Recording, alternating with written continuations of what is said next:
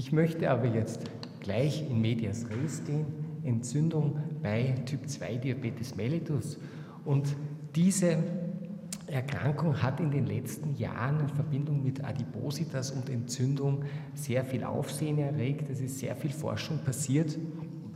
Und an, an, unserer Abteilung koordiniere ich zum Beispiel ein EU-Projekt dazu mit dem Titel TOBI, Targeting Obesity Driven Inflammation, wo es eben äh, mit zehn Partnern aus Europa genau um diese Frage geht, wo entsteht Entzündung bei Adipositas, äh, was können wir dagegen tun. Das heißt, zuerst möchte ich Ihnen kurz zeigen, klinische Hinweise, die darauf hinweisen, dass es bei, typ, bei der Entstehung des Typ-2-Diabetes Entzündung gibt und die sehr wichtig ist. Dann gehen wir etwas in die Tiefe und schauen in diese inflammatorischen Zellen, schauen, welche Moleküle hier eine Rolle spielen. Und zum Schluss ist die Frage, die uns natürlich interessiert, hat, macht das alles einen medizinischen Sinn? Sprich, können wir uns antientzündliche Therapien äh, bei Typ-2-Diabetes äh, vorstellen? Nun, welche klinischen Hinweise gibt es, dass äh, Entzündungsvorgänge bei der Entstehung des Typ-2-Diabetes relevant sind? Und Sie wissen, Typ-2-Diabetes entsteht praktisch nur, wenn Adipositas da ist. Und wenn man sich hier aus der großen Women's Health Study einfach anschaut, was mit dem BMI, mit dem Body Mass Index korreliert, dann sehen Sie eine sehr gute Korrelation des BMI mit Entzündungsmarkern, zum Beispiel eben dem C-reaktiven Protein oder dem Interleukin 6. Aber nicht nur das, Sie sehen auch, dass das nüchtern Insulin mit äh, diesen Entzündungsparametern korreliert und das, das Insul, der Insulinspiegel im nüchternen Zustand ist ein frühes Maß der Insulinresistenz, denn der Körper beginnt zuerst einfach mal seine Insulinproduktion hinaufzuschrauben, eben im nüchternen Zustand. Natürlich gibt es auch eine Korrelation zwischen verschiedenen Entzündungsmarkern, die nur darauf hinweist, dass es offensichtlich hier eine gemeinsame Ursache gibt, dass diese Entzündungsmarker im Blut zu finden sind. Aber was hat es jetzt mit Diabetesrisiko zu tun? Schauen wir eine typische Risikopopulation an, die mit einem metabolischen Syndrom. Sie wissen, das metabolische Syndrom prädisponiert ganz besonders für den Typ-2-Diabetes, aber auch eben für kardiovaskuläre Erkrankungen. Und wenn man hier schaut, wenn Patienten äh, die, die Anzahl der Faktoren des metabolischen Syndroms, die von Patienten erfüllt werden, so korrelieren die ganz stark mit der CRP-Konzentration im Plasma. Sprich, je mehr Risiko, desto mehr CRP. Aber es gibt auch direkte Untersuchungen, die wirklich nachschauen, ob es in einer prospektiven Weise ein heute erhöhter CRP-Spiegel mit einem erhöhten Risiko des Typ-2-Diabetes einhergeht. Und hier wurde äh, auch aus der Women's Health Study als Beispiel wieder die, wurden die, wurde die Population in vier gleiche Teile nach dem CRP aufgeteilt und Sie sehen, dass die höchste Quartile ein mehr als vierfach erhöhtes Risiko für einen Typ-2-Diabetes hat. Und dieses Risiko ist nach allen bekannten äh, Risikofaktoren bereits adjustiert. Sprich, das ist wirklich eine unabhängige äh, äh Verbindung zur Entstehung des Typ-2-Diabetes. Etwas anderes, was hier sehr wichtig ist, ist, dass diese vierte, Perzent, äh, die vierte Quartile bei 0,6 Milligramm pro Deziliter beginnt. Und der, die obere, äh, obere, das obere Limit des Normalbereiches ist je nach Labor so zwischen 0,5 und 1 Milligramm pro Deziliter oder 5 bis 10 Milligramm pro Liter, wenn das Ihr Labor so angibt. Das heißt, wir bewegen uns hier in CRP Werten, die weit unter dem sind, die wir von akut entzündlichen Erkrankungen kennen. Aber diese leicht erhöhten CRP-Werte gemessen anhand des High-Sensitive CRP sind eben klinisch offensichtlich höchst relevant für die Prognose des Patienten. Aber es ist nicht nur das CRP und ich habe Ihnen nur auch als, als Überleitung zum nächsten Vortrag äh, zeige ich Ihnen hier auch zum Beispiel dass endotheliale Dysfunktion auch hier mit dem Risiko des Typ-2-Diabetes korreliert, so wie hier das Eselektin zum Beispiel. Und wenn man das, es wurde auch hier äh, parallel die, die Daten verglichen, das sind additive Effekte. Also offensichtlich gibt es hier eine Summe von Effekten, die im Prinzip entzündlicher Genese sind, die für den Typ-2-Diabetes, für die Entwicklung des Typ-2-Diabetes äh, äh, besonders wichtig sind. Nun, was für eine Entzündung haben wir da vorliegen? Wo sitzt die überhaupt? Welche Zellen sind beteiligt? Bei der, der Typ-2-Diabetes geht von der Adipositas aus und so ist es äh, relativ banal die Feststellung, dass für die Entwicklung des Typ-2-Diabetes die Entzündung im Fettgewebe so wichtig ist. Aber diese Erkenntnis haben wir erst seit dem Jahr 2003. Da wurden zum ersten Mal Entzündungszellen im Fettgewebe gefunden, obwohl sie eigentlich sehr reichlich, wie man heute weiß, vorhanden sind. Was passiert hier? Wenn die Adipositas sich entwickelt, dann kommt es zur Vergrößerung von Fettzellen. Die Fettzellen kommen in Stress, zum Beispiel endoplasmatischer Retikulumstress, oxidativer Stress, Hypoxie und beginnen äh, Adipokine, entzündliche Adipokine auszuschütten. Und diese Adipokine, da sind Chemokine dabei, die dann Entzündungszellen ins Fettgewebe locken. Hauptsächlich handelt es sich bei den Entzündungszellen um Makrophagen, aber man hat in letzter Zeit auch T-Zellen zum Beispiel gefunden. Wenn dann die Entzündungszellen und ganz besonders die Makrophagen in das Gewebe eingewandert sind, dann sind diese Zellen die Hauptproduzenten der inflammatorischen Zytokine und die äh, wirken sich dann ungünstig auf den Stoffwechsel aus, wie ich Ihnen gleich zeigen werde. Eine Arbeit, die wir gemacht haben, wir haben zum Beispiel diese Chemokine, also Botenstoffe, die Entzündungszellen ins Gewebe locken, die im Detail an einer humanen Population äh, quantifiziert. Die schwarzen Balken sind hier morbid adipöse Patienten die weißen Balken, die schlanken Kontrollen. Und Sie sehen hier, ohne jetzt auf Details einzugehen, dass eine ganze Reihe von Chemokinen deutlich erhöht in ihrer Expression sind im Fettgewebe und zwar, und das ist hier auch sehr wichtig, sowohl im viszeralen Fettgewebe, das omentale Fettgewebe, als auch im subkutanen Fettgewebe. Generell gilt, dass das viszerale Fettgewebe für Entzündungsprozesse noch anfälliger ist als das subkutane Fettgewebe.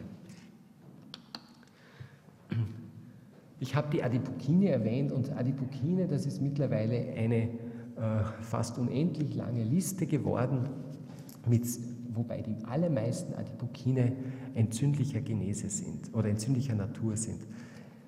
Die Ausnahmen habe ich hier ganz oben hingeschrieben. Die Ausnahme schlechthin ist das Adiponektin. Das Adiponektin wird wirklich nur von den Fettzellen produziert und äh, hat eigentlich eine entzündungshemmende Wirkung, über die äh, positive Wirkung, die es auf den Stoffwechsel und auf die Insulinsensitivität hinaus hat. Auch das Leptin ist von, das Sie wissen, das ist das Hormon, das ganz wesentlich ist für, die, äh, für den äh, Erhalt des, des, Fettgewebes, dass es nicht zu viel, nicht zu wenig ist. Ähm, dieses Leptin hat auch zum Teil positive Wirkungen, aber es ist schon ein bisschen zwiespältig. Es kann auch schon entzündliche Adipokine wie das TNF-Alpha oder Interleukin 6 in Expression erhöhen. Und viele andere, hier zum Beispiel eben diese beiden TNF-Alpha, äh, Interleukin 6 und ähm, äh, viele andere Adipokine haben eigentlich ein, eine sehr ähnliche Wirkung, nämlich Entzündungsförderung, Hemmung des, der Adiponektin-Expression und damit eine Hemmung der Insulinsensitivität. Das heißt, wenn diese Entzündungszellen ins Gewebe eingewandert sind, dann haben sie eine Stoffwechselauswirkung. Wie schaut die aus? Die entzündlichen Adipokine hemmen zum Beispiel direkt das, die Signalübertragung von Insulin. Hier zum Beispiel die Phosphorylierung, die Tyrosinphosphorylierung dieser Insulinrezeptorsubstrate wird ganz massiv von Zytokinen gehemmt und damit auch alle Insulinwirkung in der Fettzelle, wie zum Beispiel eben die Glukoseaufnahme über den regulierten Glut4 und auch die Lipogenese, die ja im Prinzip die Funktion der Fettzelle schlechthin darstellt. Darüber hinaus wird die Entwicklung neuer Adipozyten gehemmt und gleichzeitig die Immigration von Entzündungszellen gefördert, weiter gefördert. Und dann kommt es natürlich zu einem Circulus, Circulus viciosus, weil die Entzündungszellen wieder mehr Adipokine machen und dadurch wieder äh, die Stoffwechselsituation verschlechtern. Der Zell-Zell-Kontakt scheint von untergeordneter Rolle zu sein. Bleibt jetzt diese Entzündung im Fettgewebe oder breitet sie sich aus? Hier kann ich Ihnen zeigen, dass, äh, die, dass hier, die, hier sind die Makrophagen im Fettgewebe, im omentalen Fettgewebe, also im viszeralen Fettgewebe aufgetragen und hier sind entzündliche Veränderungen in der Leber. Und Sie sehen, dass es eine sehr gute Korrelation zwischen diesen beiden entzündlichen Parametern gibt. Keine Korrelation hingegen gibt es zwischen der Makrophagenanzahl im subkutanen Fettgewebe. Warum ist das so? Ein wesentlicher Punkt ist natürlich, dass das omentale Fettgewebe alle Zytokine über das Portalvenensystem direkt in die Leber bringt. Und damit haben diese Zytokine aus dem omentalen Fettgewebe eine sehr hohe Konzentration im Portalvenenblut und damit in der Leber. Das heißt, wenn wir Entzündungen im Fettgewebe finden, dann heißt das, dass es einerseits Wirkungen auf das Fettgewebe selbst gibt, auch Wirkungen auf die Leber, aber auch systemische Wirkungen. Da gibt es zum Beispiel äh, auch äh, schöne tierexperimentelle Daten, die zeigen, wenn man, wenn man Fett, Fettgewebe zur Entzündung bringt, dass es hier Plaques in den Gefäßen, zum Plaquebildung in den Gefäßen kommt. Aber dazu äh, wird Kollege Speidel mehr sagen. Relativ jung ist die Tatsache ist gefunden worden, dass es auch beim Typ-2-Diabetes zu entzündlichen Veränderungen in den Inseln kommt, die wir ja üblicherweise mit Typ-1-Diabetes assoziieren. Beim Typ-1-Diabetes, wissen Sie, ist das hauptsächlich ein T-Zellinfiltrat.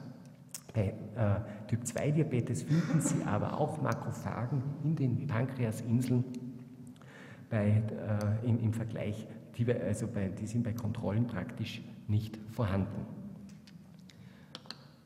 Nun, wenn wir schon so viele Entzündungsmechanismen haben, die hier vorliegen, können wir antientzündlich etwas eingreifen und damit den Diabetes verbessern oder vorbeugen.